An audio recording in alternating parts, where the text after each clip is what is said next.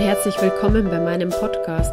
Ich bin Johanna Eibauer, ich bin Beziehungscoach und die Gastgeberin dieses Podcasts. Voll schön, dass du dir diese Folge wieder anhörst. Heute möchte ich darüber reden, welche Auswirkungen unser Ego auf unsere Beziehung hat.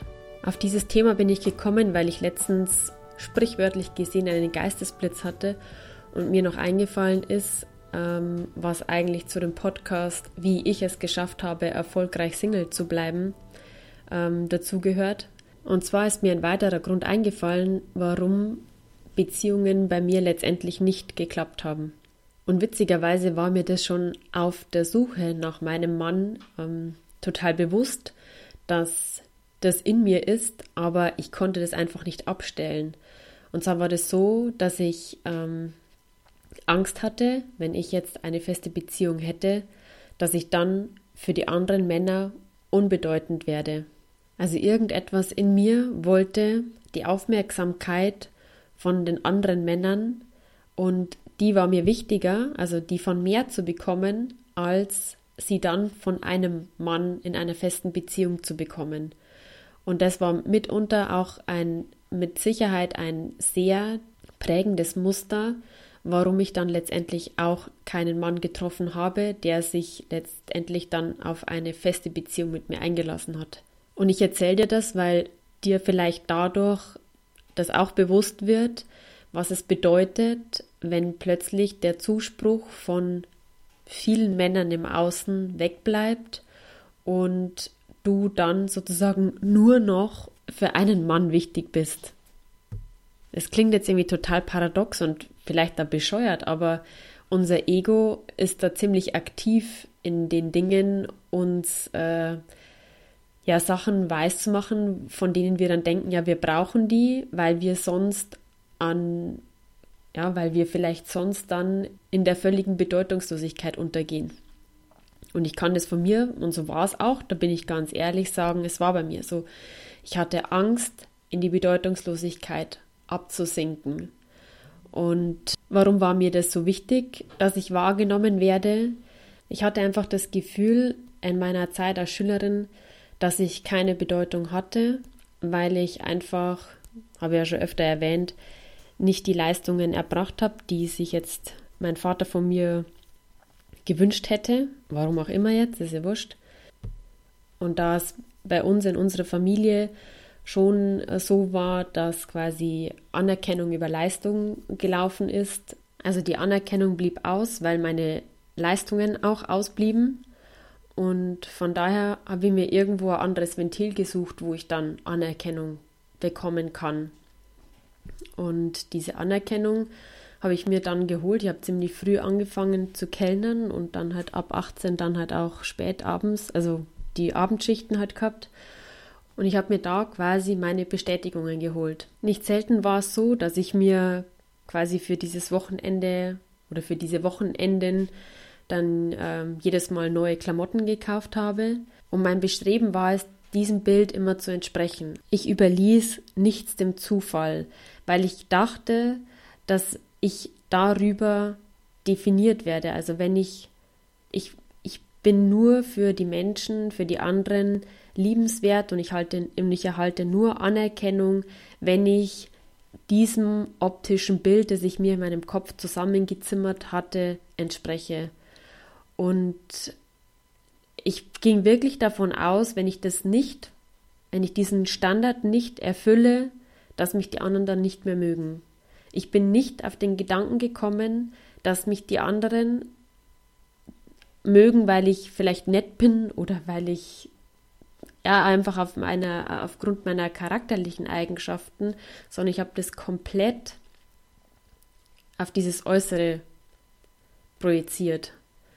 Und das hat mir dann geholfen, dass ich das Gefühl hatte, ja, ich bin wer, weil ich es ja sonst in meinem alltäglichen Leben, also das Gefühl hatte, in meinem alltäglichen Leben eben nichts zu sein, weil ich ja den Vorstellungen nicht entspreche, die man so von mir hatte. Aber letztendlich bin ich da auch in die Falle des Egos getappt, das mir weisgemacht hatte über Leistung und über die Anerkennung von außen, dass sich daher meine Wertigkeit begründet.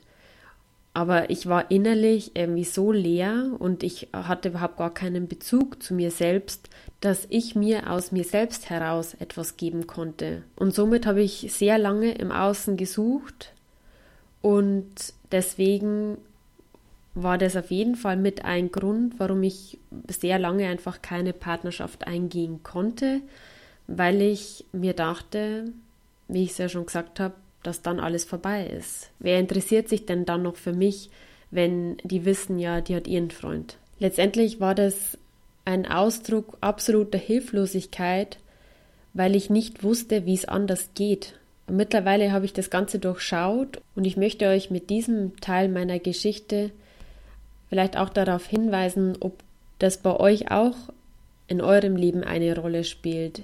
Inwieweit da das Ego so laut ist und so viel Angst hat, eben auch in dieser Bedeutungslosigkeit zu verschwinden und du dich aufgrund dessen auf nichts Ernsthaftes einlassen kannst. Genau, ich würde jetzt sagen, das war jetzt so ziemlich die gesamte Geschichte meiner Vergangenheit. Ja, für mich war das schon wichtig, einfach das alles zu verstehen, woher das alles kommt und ähm, damit ich auch dann sagen kann, okay, das kann ich jetzt, diesen Teil meiner Vergangenheit, diese Geschichte kann ich jetzt hinter mir lassen. Und ich glaube, dass du anhand meiner vorherigen Folgen ähm, sehr viel an dir arbeiten kannst und einfach auch dir selbst auf die Schliche kommen kannst, warum es bei dir noch einfach hakt in Sachen Beziehung. Es kann hilfreich sein, wenn einem die Zusammenhänge klar sind, ähm, man seine Geschichte aus der Vergangenheit versteht. Aber dann geht es in meinen Augen darum, diese Vergangenheit auch loszulassen, so nach dem Motto, okay, ich habe jetzt verstanden, was in meinem Leben abgelaufen ist und ich kann das Ganze jetzt hinter mir lassen. Es beeinflusst mich nicht mehr in meinem jetzigen Leben. Es hat schon eine viel zu große Rolle überhaupt gespielt, dieses Drama aus der Vergangenheit. Und jetzt ist es einfach an der Zeit, es gut sein zu lassen. Das Problem an der ganzen Sache ist einfach unser Verstand.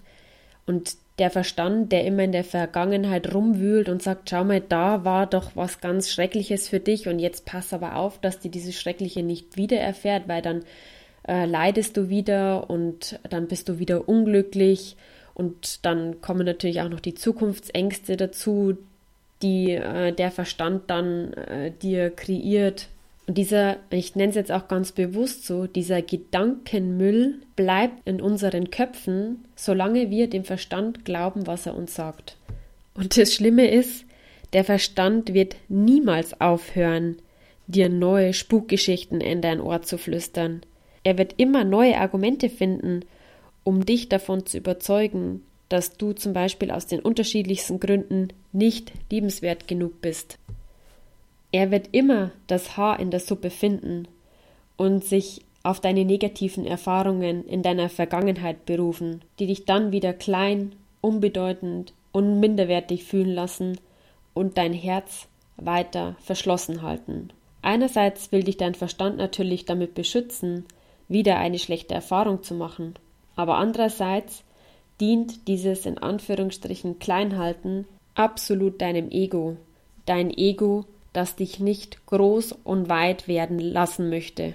Denn all diese negativen Emotionen, die du aus deiner Vergangenheit gespeichert hast und die ja dein Verstand in die Zukunft projiziert und die immer somit am Leben erhält, diese Negativität braucht dein Ego, um zu überleben.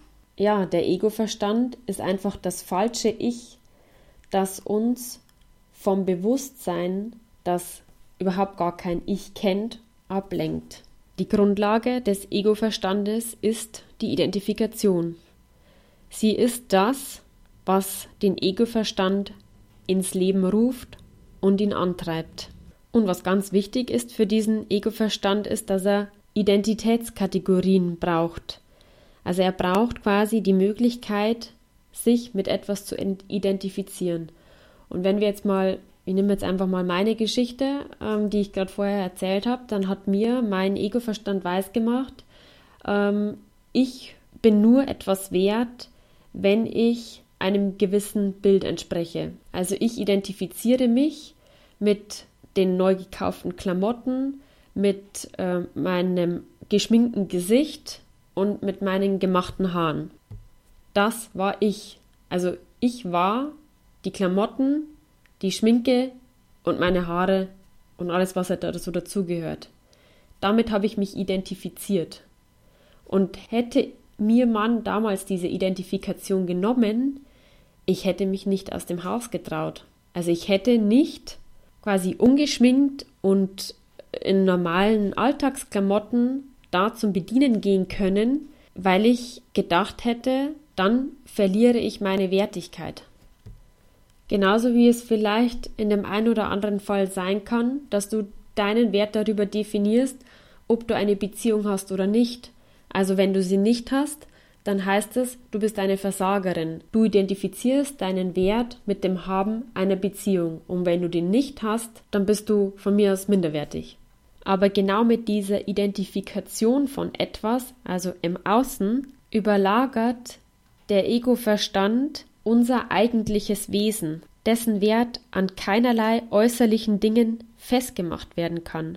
Du bist nicht deine Besitztümer, dein Aussehen, dein gesellschaftlicher Status, oder ganz banal ausgedrückt, du bist nicht dein geschminktes Gesicht, deine gefärbten Haare und alles, was du leistest, das bist du nicht. Damit beschränkst du dein wahres Wesen auf äußerliche Faktoren und definierst deinen Wert darüber, eben weil du dich damit identifizierst. Ja, und ich gehe mir davon aus, dass viele von euch auch so ein gewisses Standardbild in sich drinnen haben, in sich verankert haben, ähm, dass es zu erfüllen gilt, egal ob das jetzt äußerlich ist oder ob das Dinge sind, die ihr tun müsst, damit ihr eine Daseinsberechtigung vielleicht auch habt, damit ihr und eure Existenz einen Wert habt. Und das beginnt ja schon oft am Morgen, wenn man aufsteht und in den Spiegel schaut und man denkt, oh Gott, wie schaue ich jetzt schon wieder aus? Heißt, Standard nicht erfüllt. Ich entspreche diesem Bild von mir nicht und damit bin ich schlecht. Also ich identifiziere mich mit diesem Idealbild von mir und wenn ich dieses Idealbild nicht erreicht habe, bin ich schlecht, bin ich ein Versager, bin ich nichts wert. Jetzt ganz übertrieben gesprochen, es gibt natürlich Abstufungen, wie man sich dann selber verurteilt. Ich spreche jetzt hier in Extremen. Aber genau diese Verurteilungen und dieses Schlechtfühlen, das ist quasi dieses Superfood für den Ego-Verstand. Das freut ihn dann, wenn du quasi in dieser Mühle wieder drinnen bist, dich fertig zu machen und dich klein zu machen, weil dieser Ego-Verstand davon einfach seine Energie erhält. Vielleicht magst du dich ja auch mal an dieser Stelle selber hinterfragen und schauen, mit was identifizierst du dich? Was denkst du, bist du? Und wenn du das nicht hast, dann bist du, ja, was bist du dann? Dann bist du nichts wert, dann, ja, dann bist du einfach auch schuld und verantwortlich ähm, dafür, dass du gewisse Dinge nicht erreicht hast. Das ist dann noch der Super-GAU, wenn dann die Schuldgefühle noch dazukommen. Hättest du es anders gemacht, würdest du anders sein, du solltest endlich mal dieses oder jenes dann hat dein Ego-Verstand sozusagen sein absolutes Festmahl. Ja, und das Witzige ist, der wird auch nicht aufhören damit. Das Ego erschafft dir ein falsches Selbstbild, worüber du dann vermeintlich ein Selbstwertgefühl bekommst. Heißt, ich muss dieses und jenes haben, ich muss dieses und jenes erreichen oder diese oder jene sein, dann bin ich wer. Aber das ist nur Täuschung, denn sobald du das auch erreicht hast, gibt es irgendwas anderes. Dann musst du noch weiter, noch besser, noch schneller, noch mehr. Dann kommt quasi die nächste Stufe der Identifikation. Und mit all diesen Identifikationen trennen wir uns von unserer eigentlichen Natur. Unsere eigentliche Natur, die keine Bestätigung von außen benötigt, um irgendwer zu sein. Denn sie ist alles schon. Ja, und was ich da noch fast einfügen muss, ist, dass das Ego uns ja auch schlussendlich total abhängig macht von der Resonanz von außen. Denn schaut einer schief, sind wir schon total verunsichert. Oh Gott, der meint jetzt sicher, ich bin voll hässlich. Oder ähm, schaut er uns von mir das überhaupt nicht an, dann denken wir uns, ja, also ich bin es ja nicht mal wert, dass er sich zu mir umdreht. Und damit geht schon wieder los, äh, ich bin schlecht, ich bin minderwertig, ich, ich kann ja eh nichts. Oder ich bin nichts. Ist ja wurscht, was man dann da wieder, in welchen Sumpf man da wieder hineinfällt. Aber so wie es bei mir war, war es auch so, ich war total abhängig von der Resonanz von außen, denn damit habe ich mich identifiziert und habe mir meinen Wert gegeben und wenn die positiv war, die Resonanz, dann habe ich mich kurzzeitig gut gefühlt und wenn sie negativ war, dann war ich am Boden zerstört und fix und fertig, weil ich mir selbst nichts geben konnte. Ich habe auch meine wahre Natur mit all diesen Äußerlichkeiten überdeckt. Und weil ich, weil das so überdeckt war, habe ich mich selbst überhaupt gar nicht sehen können. Es lernte ja auch niemand, den Zugang zu deinem wahren Sein zu finden. Von klein auf ist diese Konditionierung da. Diese Konditionierung ähm, gut und schlecht und wenn du das machst, dann bist du gut und wenn du aber das machst, dann bist du schlecht. Das fängt schon mit dem Wort brav an. Ich verwende dieses Wort in Bezug auf meine Kinder überhaupt nicht, weil ich dieses Wort brav, was sagt es denn aus? Brav ist ein Kind, wenn es letztendlich das tut, ähm, was seine Eltern wollen. Also wenn es nicht stört, wenn es nicht laut ist, wenn es sich dem Rhythmus von mir aus der Eltern anpasst, wenn es sich letztendlich anpasst an das, was seine Außenwelt von ihm verlangt. Die Frage ist aber, will ich ein Kind, das ein braves und angepasstes Leben führt, das den Erwartungen der anderen entspricht, oder will ich ein Kind, das einen eigenen Willen hat, das lernt, zu seinen eigenen Bedürfnissen und Gefühlen zu stehen und damit auch authentisch wird und dann nicht irgendwann sagt, ja, meine Eltern äh, haben immer von mir verlangt, dass ich, äh, dass ich das mache, was sie wollen und dann habe ich ihre Liebe bekommen, dann sind wir ja schon wieder genau da, wo wir jetzt alle stehen. Wir sind jetzt alle genau da, weil wir dachten, wir müssen Erwartungen erfüllen, die an uns gestellt wurden. Ja, wir haben keinen Zugang zu dem bekommen, wer wir wirklich sind und was uns ausmacht. Und es wurde uns auch irgendwo abtrainiert, wir zu sein. Weil damit hat man dann gestört, damit war man lästig. So sollte man einfach nicht sein, weil das ist einfach in den Augen der Gesellschaft schlecht. Mich hat mal auch eine gefragt, ähm, du, äh, und sind dann deine Kinder brav? Und dann habe ich sie im ersten Moment so angeschaut und, und wusste gar nicht jetzt genau, was ich antworten soll, weil ich ja auch jetzt niemanden da irgendwie äh, zu nahe treten will, weil jeder kann ja seine Meinung haben, wie er will. Aber die Reaktion von ihr war dann gleich, nachdem ich nicht sofort geantwortet habe, ja, freilich sind sie brav. Ja, und ich habe ihr dann einfach geantwortet, sie sind einfach wie Kinder sind. Aber merkt ihr, ähm, da beginnt es schon. Sind sie brav? Tun sie das, was, was du willst? Ordnen sie sich dir unter? Hast du keine Probleme mit ihnen? dann ist das alles, fällt das alles unter die Kategorie gut. Und Kinder spüren das, was von ihnen erwartet wird und wie sie sich zu verhalten haben, damit sie die Anerkennung und Liebe erhalten. Und das heißt jetzt nicht, dass, dass die alles dürfen und so, aber äh, ihr versteht, was ich meine, oder? Dieses Grundsätzliche, es einfach auch mal sein zu lassen, das Kind auch einfach mal ähm, plären lassen, weil es jetzt einfach wütend ist und das nicht schon wieder unterdrücken und sagt, jetzt sei still, weil du nervst mich oder irgendwas halt in die Richtung. So merkt das Kind sofort so, oh, ich habe jetzt was falsch gemacht. Diese Emotion, Wut, Traurigkeit darf nicht sein. Ich, es ist besser, wenn ich still bin, weil dann sind Mama und Papa ähm, zufrieden und glücklich. Es ist total schwer, das zu handeln, weil das einfach so in uns drinnen ist, aber einfach auch mal vielleicht da die Bewusstheit zu schaffen, wo beginnt diese ganze Konditionierung, dieses Weg von uns selbst. Und ihr werdet ja alle irgendwann mal früher oder später Kinder haben, wenn ihr welche wollt. Und da kann man vielleicht schon mal darauf achten, zu sagen und dem Kind helfen, bei sich selbst bleiben zu können, ohne dass man es dann dafür verurteilt. Okay, aber jetzt wieder zurück zum Thema Beziehung. Also ihr wisst jetzt, da beginnt das Ganze. Gut, schlecht, so musst du sein, so darfst du sein damit du Liebe und Anerkennung bekommst, ähm, was sich dann einfach total über unser gesamtes Leben durchzieht, weil letztendlich wollen wir alle, sind wir alle auf der Suche nach der Liebe. Und ähm, da wir einfach von, von, schon sehr früh von uns weg von uns entfremdet werden sozusagen, fällt es uns einfach so schwer, zu uns zu stehen, unsere eigenen Bedürfnisse wahrzunehmen. Ja, einfach auch wir zu sein, einfach zu sein, ohne dann schon wieder dieses Gedankenkarussell zu starten, aber ich müsste doch jetzt noch das und das und dann wäre der zufrieden, aber ich müsste noch dieses und jenes, weil dann habe ich mein Standardlevel wieder erreicht. Okay, und jetzt fragst du dich wahrscheinlich, und was kann ich da jetzt tun? Ja, was kannst du tun? Letztendlich geht es darum, dass man sich einfach mal bewusst wird, wann der Egoverstand wieder zugange ist. Einfach das mal wahrzunehmen und zu unterscheiden. Ah, okay, jetzt geht diese ganze äh, Mühle wieder los in meinem Gehirn. Und jetzt will er mir wieder weismachen, dass ich äh, nicht gut genug bin von mir aus. Und jetzt leiert er mir wieder meine ganzen Geschichten aus der Vergangenheit runter und will mir damit sagen, ich muss anders sein oder wie auch immer.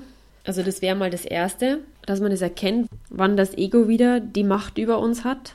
Und dann gibt es verschiedene Methoden, um quasi ja den Verstand sozusagen auszuschalten. Und da wurde ich inspiriert von einer sehr alten, weisen Frau in meinen Augen, die ähm, aber da müsst ihr bitte auch für euch selber schauen, stimmt es für euch oder stimmt es nicht. Das ist nur eine Möglichkeit, die für mich funktioniert und die ihr einfach ausprobieren könnt. Und zwar ist es so, dass sie sagt, dass man über den geöffneten Mund ein- und ausatmen soll und damit quasi den Verstand wirklich ausschaltet. Ähm, sie sagt, dass das Atmen über die Nase, dass es alles in den Mind geht, also wieder in den Kopf und in den Verstand. Und über das Öffnen des ähm, Mundes und über die Atmung eben über den Mund kommst du in die Präsenz und bekommst eine Verbindung zu deinem wahren. Und ihr könnt es einfach mal spielerisch ausprobieren, wenn ihr euch mal hinsetzt. Und was ich super gut finde, ist auch beim Spazierengehen, wenn ihr das, wenn ihr gerne spazieren geht, einfach mal rausgehen und ganz bewusst durch den Mund ein- und ausatmet. Und ich für mich finde, es als, finde das auch als sehr gute Methode, um auch an Gefühle wirklich ranzukommen. Um, wenn man merkt, oh, da steckt irgendwas fest, eigentlich bin ich gerade traurig, und dann einfach mal atmen durch den Mund ein und aus und geschehen lassen. Und oft löst sich da richtig was. Und dann kann man zu weinen anfangen, weil man, weil der Verstand aufhört, ähm, die Traurigkeit zu unterdrücken, indem er wieder relativiert und dir sagt, ja, ist alles nicht so schlimm und das wird schon anders. Also wirklich mal bewusst diese Mundatmung einsetzen. Und was ein super Nebeneffekt ist, über den Mund zu atmen, ist, dass man, dass das Kiefer mal entspannt und diese Entspannung im Kiefer geht gleichzeitig über auch in die Entspannung im Schulterbereich, Schulternackenbereich. Man merkt wirklich, wie sich das löst, diese muskulären Verspannungen auch. Genau, und der andere Tipp, den wende ich an, der ist von Eckhart Tolle und zwar sagt der, eine gute Methode, um den Verstand auszuschalten, ist unter anderem die, der Stille zu lauschen. Also ich nehme jetzt einfach mal nur das Beispiel spazieren gehen. Wenn du jetzt da den Weg entlang gehst und nimmst wahr, wie still der Weg ist. Also der spricht ja nicht, der macht ja kein Geräusch, nichts. Er ist einfach nur still da und du kannst auf ihm gehen. Oder die Steine auf dem Weg oder die Bäume neben dem Weg oder die Wolken am Himmel. Alles das repräsentiert letztendlich die Stille und einfach mal dahin lauschen und diese Stille wahrnehmen. Auch das ist was, womit du deinen Verstand außer Gefecht setzt. Und das sind einfach Dinge, die du halt schrittweise einfach trainieren musst, weil wir so sehr ähm, von dem Verstand gefangen sind, dass man sich wirklich erstmal das, wie ich gesagt habe, erstmal bewusst wird, dass man jetzt wieder im Verstand ist, um das einfach mal zu differenzieren. Und dann, ich merke gerade, ich sage total oft einfach, es tut mir leid, aber ihr versteht schon, was ich meine. Ähm, und dann diese Atmung, wenn das für euch funktioniert, und das Lauschen der Stille. Genau, aber das habe ich noch vergessen zu sagen, beim Atmen immer mit geöffneten Augen atmen. Also nicht die Augen schließen, einfach damit man ganz präsent im Hier und Jetzt ist. Also wenn du meditieren willst, um bei dir selbst anzukommen, dann gibt es auch die Möglichkeit, einfach seinen Körper wahrzunehmen. Sprich, wenn du dich hinsetzt auf der Meditationskisten oder hinlegst in ein Bett, das ist ja total egal, wo das ist, einfach da, wo du dich wohlfühlst, dass du dann einfach mal beginnst, in deinen Körper hineinzuspüren.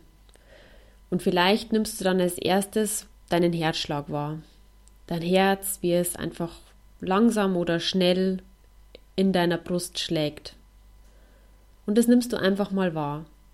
Und in dem Moment, wo du das wahrnimmst, bist du schon bei dir selbst, weil du keine anderen Gedanken mehr hast.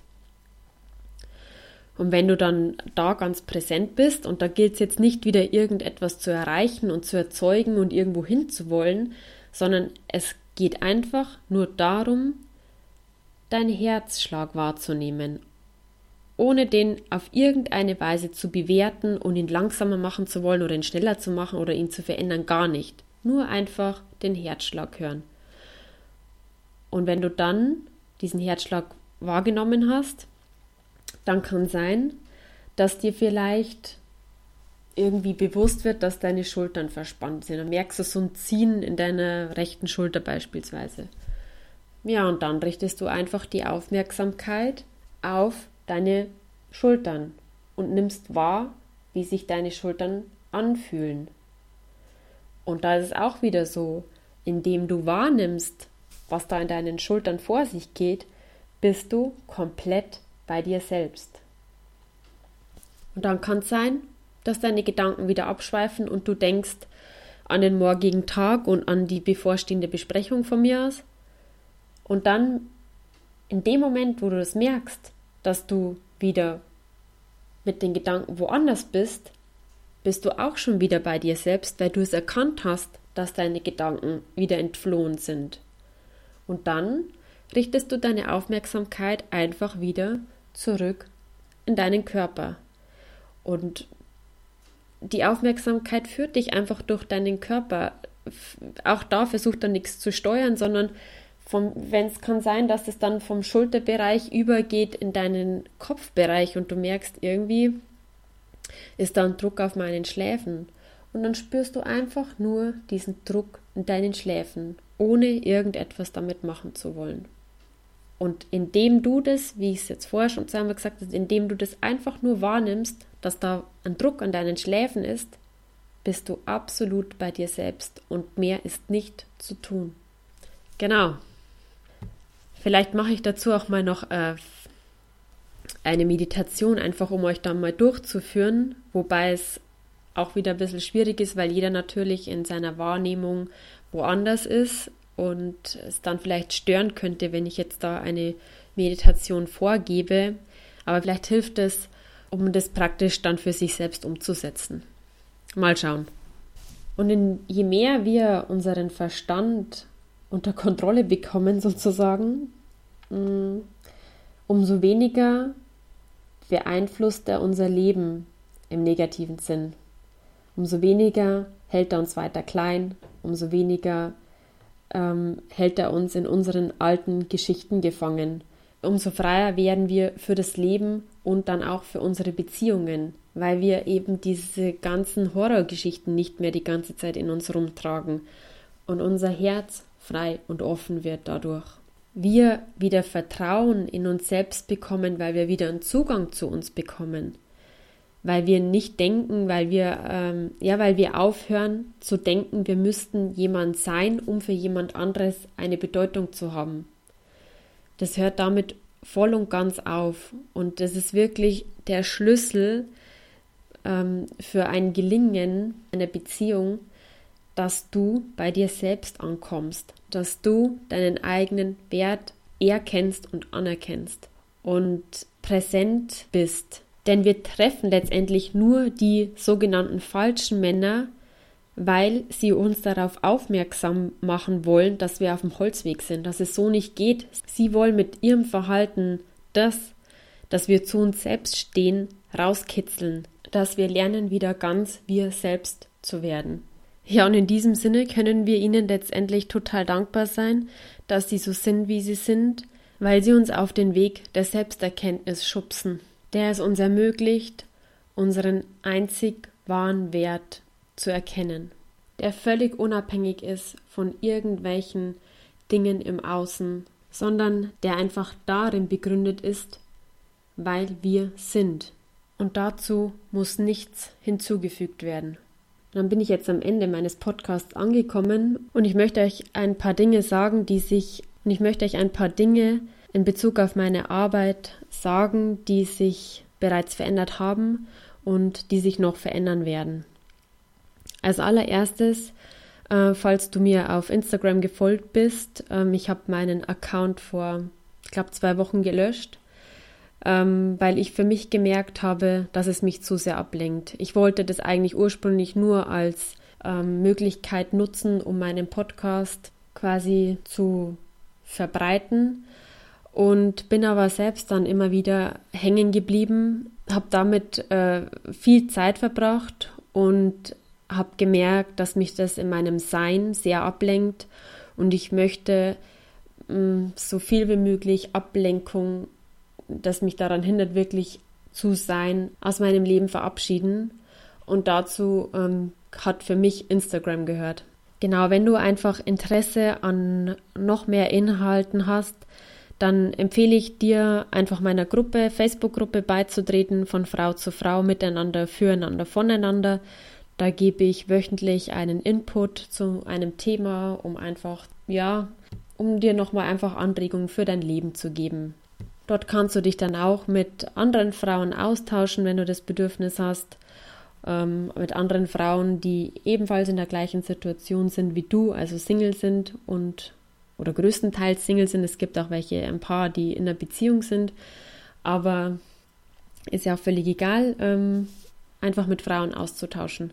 Genau dann hat Facebook meine Reichweite deutlich eingeschränkt, weil ich also kein Facebook-freundlicher Nutzer bin, ähm, also so wie es Facebook gerne hätte, dass man für Facebook attraktiv ist, weil ich Facebook eigentlich nur dafür nutze, dass ich die Veröffentlichung eines neuen Podcasts bekannt gebe und meine Facebook-Gruppe betreue und ab und zu mal irgendwo auf Gefällt mir drücke. Aber das ist Facebook zu wenig und von daher kriege ich mit den Posts oder damit erreiche ich mit meinen Posts nicht mehr so viele Leute. Und wenn du jetzt ähm, einfach Interesse hast und regelmäßig ähm, informiert werden willst, dann abonniere am besten meine Liebeskummerpraxis Straubing Facebook-Seite. Dort poste ich immer die ganz aktuellen Dinge, die so anstehen. Genau, und in Bezug auf meinen Podcast ist es so, dass ich jetzt eigentlich immer so den 14-tägigen Rhythmus einhalten konnte aber ich möchte daraus kein äh, Dogma machen. Also ich möchte genau dann Inhalte mit euch teilen, wenn ich wirklich was zu sagen habe und nicht quasi um des Lieferns willen, weil es jetzt so, äh, weil der Turnus 14-tägig ist, deswegen muss 14-tägig jetzt ein neuer Podcast heraus sein. Ich möchte mich davon freimachen, weil es mir Druck macht und weil ich euch eben, wie gesagt, dann Inhalte liefern möchte, wenn ich wirklich was zu sagen habe, weil es ansonsten nur so ist, dass ich euch eure Zeit klaue, weil ihr dann einfach so inhaltlose Folge hört, die keine Menschen was bringt und letztendlich auch mir meine Zeit stiehlt, weil ich mich zu irgendetwas zwinge, ähm, was einfach jetzt gerade nicht an der Zeit ist. Also ich werde weiterhin Podcasts veröffentlichen, aber genau dann, wenn es an der Zeit ist und wenn ich da denke, diese Inhalte sind wichtig für euch, dass ihr die erfahrt, damit ihr in eurem Beziehungsleben weiterkommt. Ja, genau, ich glaube, das war so insgesamt mit den ganzen Neuerungen und Änderungen. Ja, vielleicht nur grundsätzlich, wenn du das Gefühl hast, du brauchst Unterstützung auf deinem Weg zurück zu dir selbst, dann gibt es bei mir auf jeden Fall die Möglichkeit, über Skype oder auch persönlich ein Coaching zu buchen und du findest alle Informationen zu diesem Thema auf meiner Homepage www.liebeskummerpraxis-straubing.de. Jetzt habe ich aber wirklich alles gesagt und ich danke euch fürs Zuhören und freue mich, wenn ihr auch beim nächsten Mal wieder dabei seid. Macht's gut und lasst es euch gut gehen. Eure Johanna.